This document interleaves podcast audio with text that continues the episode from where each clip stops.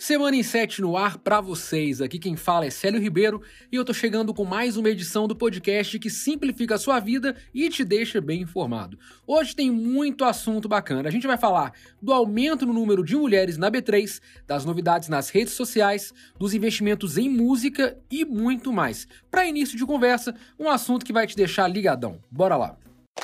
A gente vai começar falando sobre energia elétrica, tema das matérias especiais dessa semana aqui do Inset.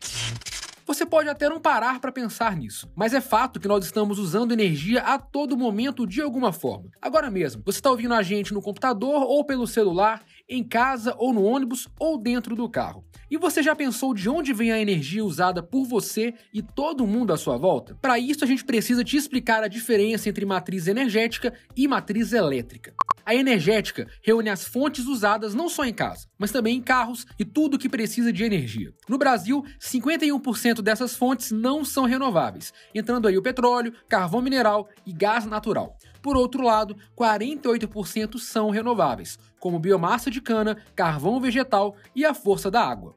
Já a matriz elétrica, como diz o nome, é o conjunto de fontes de energia elétrica. E é nesse quesito que o Brasil se destaca, já que quase 85% das nossas fontes são renováveis, enquanto a média mundial fica em 23%. Como você deve imaginar, a maior parte da nossa eletricidade vem das hidrelétricas, mas a geração de fontes mais limpas, como biomassa, eólica e solar, vem crescendo nos últimos anos. Especialistas acreditam que no futuro a energia brasileira deve ser ainda mais renovável, diversa e sustentável, mas para isso vai ser preciso muito investimento e planejamento. No link aqui da descrição você lê mais sobre os tipos de energia brasileira, sobre a época em que os apagões eram normais no país e ainda descobre como é calculada a sua conta de luz. Fica ligado. Numa folha qualquer eu desenho um sol amarelo. Conhece essa frase? Quase certo que sim, já que ela abre uma das canções mais famosas da música brasileira, Aquarela, do Toquinho. Mas o assunto agora não é música e sim investimentos em música. Sabia que dá para aplicar dinheiro nas canções do Toquinho e ainda ter um lucro de quase 17%? Pois é, o Inset já te falou sobre os investimentos em royalties, ou seja, direitos de reprodução de canções. Esse tipo de ativo é muito comum nos Estados Unidos e na Europa, onde muitos famosos ganham dinheiro comprando as músicas de outros famosos.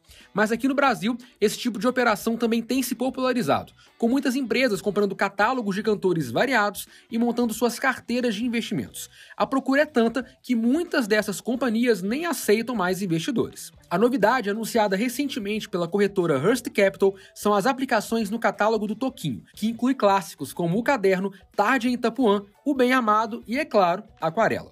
Segundo a empresa, a lista de músicas tem uma média de 35 anos, mas elas seguem com um número considerável de streams até hoje. A rentabilidade prevista é de quase 17%, mas pode passar dos 21% num cenário otimista. O aporte mínimo é de 10 mil reais e o prazo mínimo de aplicação é de 4 anos, com pagamentos a cada mês. Nada mal, hein? Enquanto isso, a quantidade de mulheres investindo na B3 só cresce. Segundo dados da Bolsa Brasileira, o número passou de 148 mil em 2012 para quase 1 milhão e 200 mil em 2022, uma alta de 700%. As mulheres já são quase 24% dos CPFs registrados na B3. E de acordo com o Datafolha, a maior parte das investidoras buscam realizar o sonho da casa própria, fazer uma reserva de emergência e viajar pelo mundo, né? Ninguém é de ferro. Ao mesmo tempo, muitas instituições bancárias e corretoras já convivem com esse movimento do mercado, com o aumento do número de colaboradoras nas áreas de investimento. Além disso, a própria B3 recebeu recentemente o primeiro fundo voltado para o público feminino, reunindo empresas com mulheres em cargos de liderança. Até o momento, são 71 ações no fundo, mas o número deve crescer nos próximos meses com a ascensão de novas líderes femininas. Enquete pro ouvinte. Você prefere ganhar um desconto de R$ reais ou evitar um gasto adicional de R$ reais? Falando assim, até parece a mesma coisa, e realmente é. A grande diferença nas duas ofertas é a sensação causada no cliente. A primeira fala de desconto, algo positivo, quem não gosta, né? Mas a segunda envolve a sensação negativa de ter um gasto e oferece uma alternativa para poder evitar essa despesa. Estudos apontam que, do ponto de vista psicológico, a dor da perda é muito mais intensa do que o prazer dos ganhos.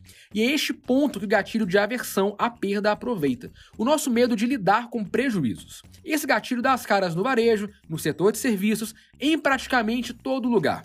aparece aí anúncios como Faça seu seguro antes que seu carro seja roubado. E o nosso medo de perder é perceptível até mesmo quando a gente não quer comprar nada. Por exemplo, muitas pessoas, incluindo eu, preferem guardar dinheiro do que usá-lo para quitar uma dívida.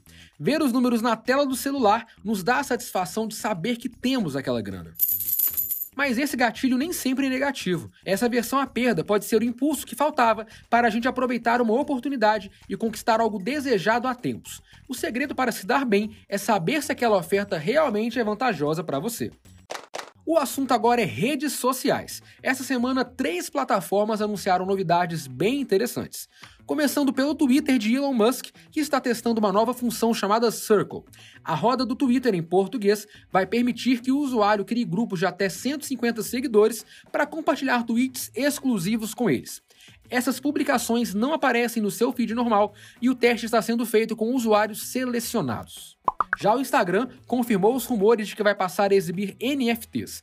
Os criadores de tokens não fungíveis vão poder divulgar suas obras na rede social e os donos vão poder ostentar em seus perfis. Inicialmente, apenas as blockchains Ethereum e Polygon estarão disponíveis. Os testes já começaram, mas ainda não há uma data de lançamento.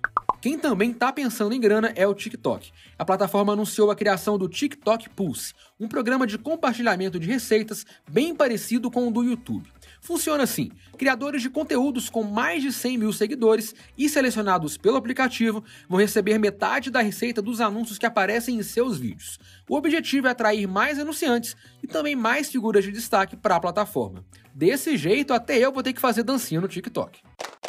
E é hora de dar tchau. Como vocês sabem, todos os conteúdos citados aqui no Semana em 7 estão disponíveis no nosso site e no link da descrição. Eu volto na próxima sexta, no fim da tarde, trazendo mais um resumão de notícias. E você já sabe, para mais notícias que simplificam a sua vida, acesse em7.com.br. Bom final de semana e até mais. Valeu!